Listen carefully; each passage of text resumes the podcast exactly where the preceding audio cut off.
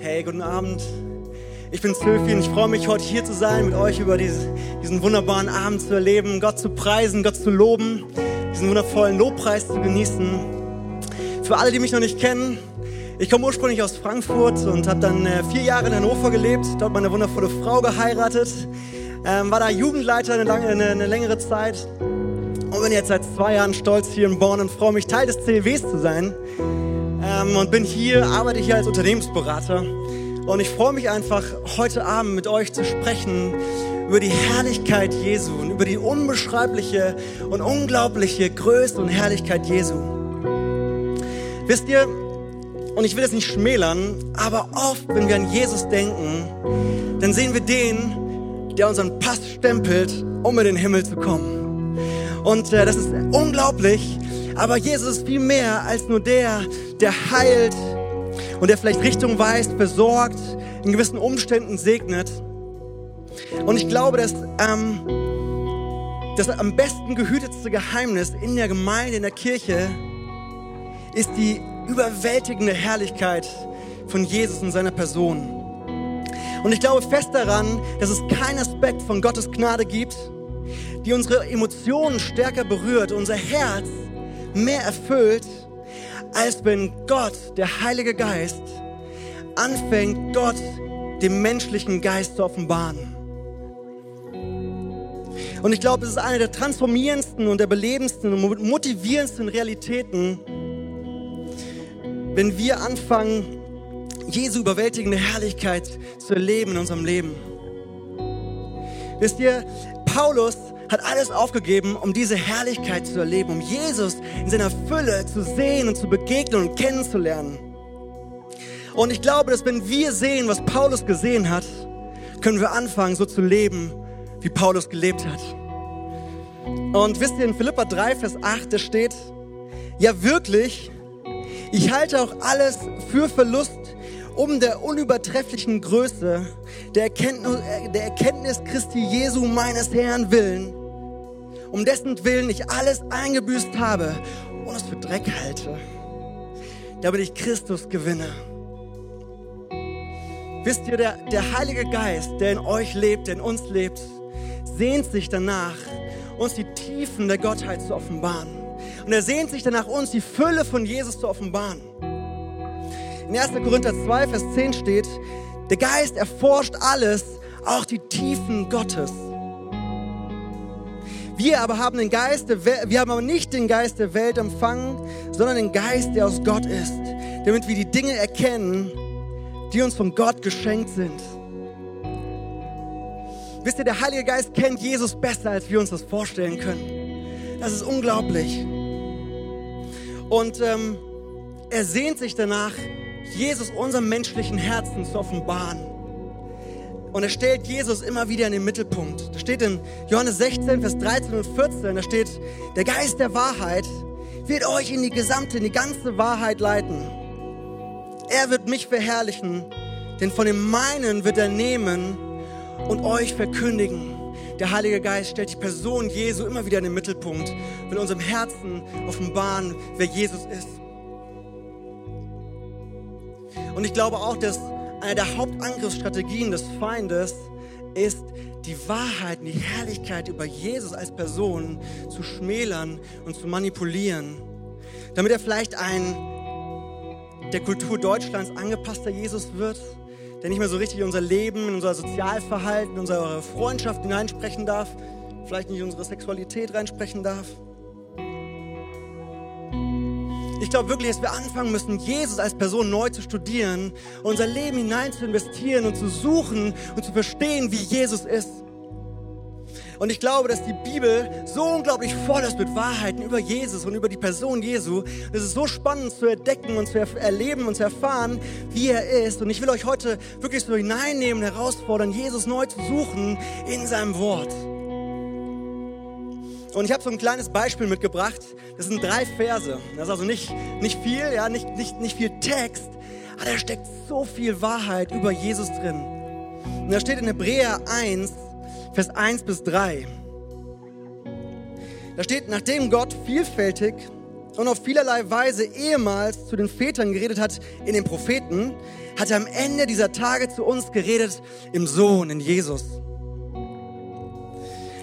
Und jetzt kommt's. Der zum Erben aller Dinge eingesetzt ist, durch den er auch die Welten gemacht hat. Er, der Ausstrahlung seiner Herrlichkeit und Ausdruck seines Wesens ist und alle Dinge durch das Wort seiner Macht trägt, hat sich, nachdem er die Reinigung von den Sünden bewirkt hat, zu Rechten der Majestät in die Höhe gesetzt. Das sind so drei kleine Verse. Da stehen so viele tiefe Wahrheiten, Offenbarungen über die Person Jesu drin. Das sind sieben und ich glaube, jedes einzelne wäre eine Predigt für sich. Und da will ich jetzt nicht tief reingehen, aber ich will euch einfach so einen Appetizer geben und einfach mal sehen, was, ist, was, ist, was für eine Tiefe die Bibel eigentlich über Jesus offenbart. In Vers 2 steht da, Jesus ist der Erbe aller Dinge. Leute, in Psalm 2, Vers 8, das könnt ihr nachlesen, auch in Offenbarung 5, Vers 12 steht, dass Jesus alle Nationen erben wird. Dass Jesus die Reiche des Himmels und der Erde ererben wird. Alles, was existiert, wird seins sein.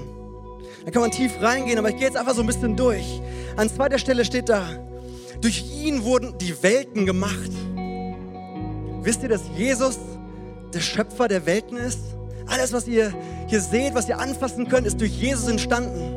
In der Autorität des Vaters, durch das Wort von Jesus, steht in Johannes, und durch die Kraft des Heiligen Geistes ist die Welt entstanden. Ich glaube, nicht nur die Welt, sondern auch die geistliche Welt. Das steht in Kolosser 1, das könnt ihr selbst nachlesen, Vers 15. Durch Jesus ist die Welt entstanden. Ist das nicht unglaublich?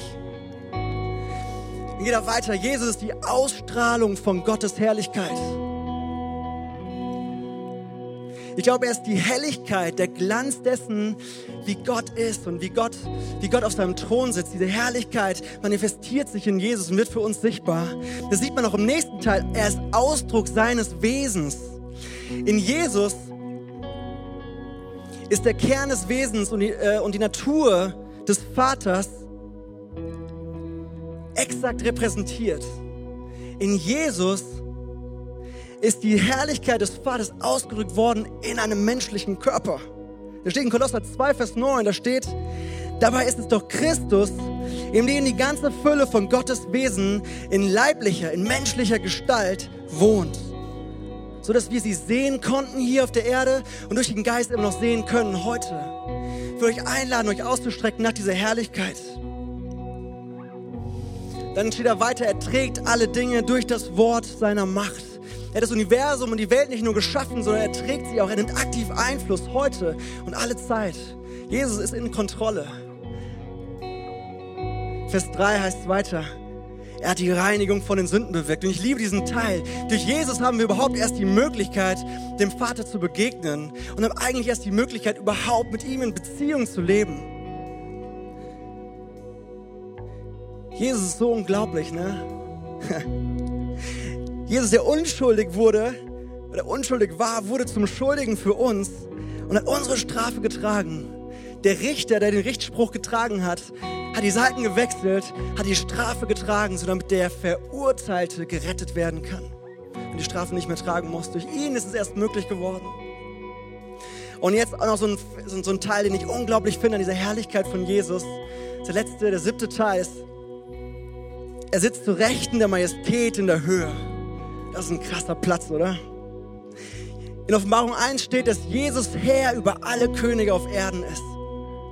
Da steht, dass Jesus das gesamte Universum eigentlich regiert. Das könnt ihr nachlesen in Daniel 7 zum Beispiel. Ich liebe Daniel, by the way.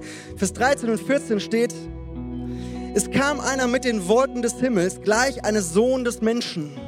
Da wird von Jesus gesprochen. Und dieses Sohn des Menschen ist die Bezeichnung, die Jesus in den Evangelien am häufigsten verwendet, um sich selbst zu beschreiben. Es kam ursprünglich aus Daniel. Und da steht, und ihm wurde Herrschaft verliehen und alle Völker, Stämme, Sprachen dienten ihm und seine Herrschaft und seine, ist eine ewige Herrschaft. Leute, Jesus ist die rechte Hand der himmlischen Autorität. Und das ist so der ultimative Platz für himmlische Macht. Jesus ist in Kontrolle. Egal wie es dir heute geht, egal wie die Umstände auf der Welt aussehen, Jesus ist in Kontrolle. Halleluja. Ist es nicht unglaublich, was die Bibel uns offenbart in so kleinen drei Versen über Jesus? Und wir könnten da so viel tiefer noch reingehen. Und ich will euch einfach ermutigen, dass ihr anfangt, Jesus, und ich glaube, Jesus ist die bedeutendste und begeisterndste Person der Weltgeschichte, wirklich zu studieren und ihm persönlich zu begegnen, ihn kennenzulernen. Auf einer persönlichen Ebene und nicht nur über ihn zu lesen. Ich will euch heute einladen, anzufangen, Jesus wirklich kennenzulernen. Ich glaube wirklich, dass die transformierendste, belebendste und motivierendste Realität im Reich Gottes die Person Jesus selbst ist. Und ähm, wisst ihr, ich habe mal in meinem Leben so ein bisschen so die Entscheidung getroffen und habe gesagt, ich will Jesus jeden Tag besser kennenlernen. Und wenn ich irgendwann mal sterbe, will ich nicht ihn zum ersten Mal so sehen und dann kennenlernen, sondern ich will, dass es ein Wiedersehen wird. Und ich will ihn kennen, schon bevor ich sterbe, okay? Und ich glaube, wir können ihn kennen. Und ähm, ich glaube, dass ein Freund kennenzulernen kostet Zeit, kostet Ressourcen, die wir investieren müssen. Das gehört dazu. Aber ich will euch ermutigen, heute einladen, dass ihr dieses Investment tut und dass ihr euer Leben darauf setzt, jeden Tag Jesus besser kennenzulernen. Und ich glaube, dass Gott möchte, dass wir durch das geschriebene Wort, das lebendige Wort, jeden Tag besser kennenlernen, dem lebendigen Wort begegnen. Das lebendige Wort ist Jesus. Halleluja. Und ähm, ich habe jetzt so ein ganz kleines Tool, was ich euch einfach mitgeben will oder wo ich euch herausfordern will. Und zwar ähm, kommt es so ein bisschen, ist ein Vergleich aus, dem, aus, aus Hesekiel 3, Vers 1 und auch Offenbarung 10, Vers 9. Da werden Hesekiel und Johannes von einem Engel aufgefordert, eine Schriftrolle, ein Büchlein zu essen. Das ist vielleicht ein bisschen strange, aber ich glaube daran, dass wir dieses Beispiel nehmen können, übertragen können, dass Gott uns herausfordert, dass wir die Heilige Schrift im geistlichen Sinne essen und aufnehmen und in uns verdauen und sozusagen die geistlichen Nährstoffe rausziehen. Ich glaube wirklich, dass der Heilige Geist uns in die Tiefen der Gottheit führen will. Und ähm, ich weiß nicht, wie es bei euch ist, aber mir war es ganz oft so, dass ich möglichst viele Kapitel in kurzer Zeit lesen wollte. Aber ich habe in den letzten Jahren herausgefunden, dass es legal ist, dass man das darf, auch mal eine Woche auf einem Satz zu bleiben. Und ich will euch herausfordern, dass ihr euch mal einen Satz nehmt in der nächsten Woche oder so oder in den nächsten zwei Wochen, einfach in eurer stillen Zeit, die und in dem Satz, der einfach der eine Eigenschaft von Jesus beschreibt. Und äh, nehmt den mal und betet darüber, geht in Dialog mit Gott über diesen Satz. Fangt an, ihn auszusprechen, zu proklamieren. Wenn wir jetzt zum Beispiel dieses, dieses, diesen Satz nehmen, er sitzt zu Rechten der Majestät in der Höhe. Dann fangt an und betet den Vers aus. Sagt, Jesus, du sitzt zu Rechten der Majestät in der Höhe. Und wiederholt es immer wieder. Fangt an, damit übereinzustimmen. Dann fragt Gott vielleicht, warum er da sitzt. Oder und fangt an, mit euren eigenen Worten wiederzugeben. Jesus, du sitzt zu Rechten des Thrones des Vaters in seiner Herrlichkeit. Fangt an, damit übereinzustimmen, das auszubeten, zu entwickeln, diesen Vers, diesen kleinen Satz. Und als drittes, Fangt an, vielleicht Parallelstellen, die euch einfallen, auch auszubeten. Zum Beispiel, dir ist gegeben alle Macht im Himmel und auf Erde. Und fangt an, es auszubeten. Ihr werdet merken, wie Jesus euch immer realer wird, wie er euch immer näher kommt, wie ihr ihn immer besser kennenlernt. Und ihr werdet Sprache, biblische Sprache lernen, die euch helfen, dabei Jesus in seiner Größe anzubeten. Halleluja, da ist Kraft drauf. Und einfach, um euch so ein bisschen Fleisch zu geben, wenn ihr solche Verse sucht, Wer von euch wusste, dass die Offenbarung nicht in erster Linie die Offenbarung der letzten Tage ist oder die Offenbarung des Johannes oder die Offenbarung der Endzeit oder sowas, sondern eigentlich die Offenbarung Jesu Christi. Lest mal Offenbarung 1, Vers 1, der erste Satz, da steht, dies ist die Offenbarung Jesu Christi. Und in der Offenbarung geht es primär darum, um Jesus, seine Persönlichkeit, seine Charaktereigenschaften, seine, wie er aussieht, zu offenbaren. Und zwar uns der Gemeinde, die heute lebt. Und äh, in den ersten drei Kapiteln der Offenbarung stehen über 30 Eigenschaften von Jesus. Müsst ihr mal lesen, da steht sowas wie, er hat Augen wie Feuerflammen. Oder er ist der Herr über alle Könige auf Erden. Oder er ist, er der, der sie sieben Sterne in seiner rechten Hand hält. Oder seine Füße sind wie Golderz. Solche Dinge stehen da. Und ich lade euch ein, sucht die ersten drei Kapitel mal durch und fangt an, diese Phrases zu nehmen und einfach mal auszubeten, zu entwickeln und Gott zu fragen, warum bist du eigentlich so, wie du bist? Und ich glaube, dass ihr Jesus jeden Tag besser kennenlernen werdet. Und ähm, ich glaube, dass es einfach so viel wert ist, wenn wir Jesus zu unserer, ich nenne es jetzt mal, heiligen Begierde machen. Dass wir dem nachjagen, dass er unsere Leidenschaft ist. Und ich lade euch ein, wirklich den Heiligen Geist zu bitten, dass ihr jeden Tag mehr Hunger nach Jesus bekommt, weil der Heilige Geist liebt es, Jesus zu offenbaren.